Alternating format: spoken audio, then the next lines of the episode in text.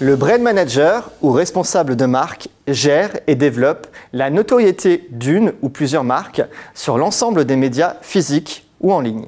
Son périmètre d'action est donc multicanal, en activant tous les outils de veille et techniques de gestion de l'irréputation, réseaux sociaux y compris. Il veille à garantir la cohérence de la marque avec la stratégie globale de l'entreprise. La multiplication des réseaux sociaux et des plateformes digitales a poussé les brand managers à redoubler de vigilance quant à la façon dont l'identité de marque allait être distillée dans les contenus. Leur fiche de poste a donc évolué vers des missions de content manager ou responsable de contenu numérique qui consistent entre autres à assurer une veille concurrentielle et analyser le comportement des consommateurs, ceci afin de sentir les tendances du marché, mais aussi à effectuer des analyses de tendances, suivre les évolutions en termes de storytelling et de communication dans son secteur et sa zone géographique, mais encore de collecter les informations liées au produit et créer une banque de contenu, mais aussi à définir une stratégie éditoriale adaptée à la demande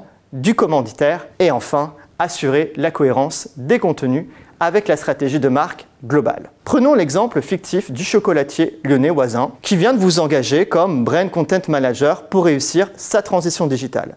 Comment procéder Dans un premier temps, vous allez dresser un diagnostic digital de l'entreprise en analysant alors sa présence sur tous les canaux digitaux. Sur quels réseaux sociaux l'entreprise est-elle présente? Pour quels motifs et avec quel impact? Les réponses alors issues de cette analyse vont permettre d'identifier les points forts et les points d'amélioration d'une entreprise sur ses réseaux sociaux. Il peut être également utile de faire un benchmark des réseaux sociaux de la concurrence dans le cas d'élaboration d'une nouvelle stratégie de marque en ligne. De Sèvres à Bouillet, en passant par Philippe Bell et Bernachon. Et puis, dans un second temps, vous allez réaliser bien sûr un contenu éditorial en ligne qui capitalise alors sur l'héritage culturel lyonnais de l'entreprise voisin et qui répondent aux principales règles du storytelling, à savoir adapter une démarche cohérente, s'engager sur le moyen long terme, raconter une histoire crédible ou bien encore s'adapter au code du destinataire. Vous l'aurez compris, le brand manager est amené dans la pratique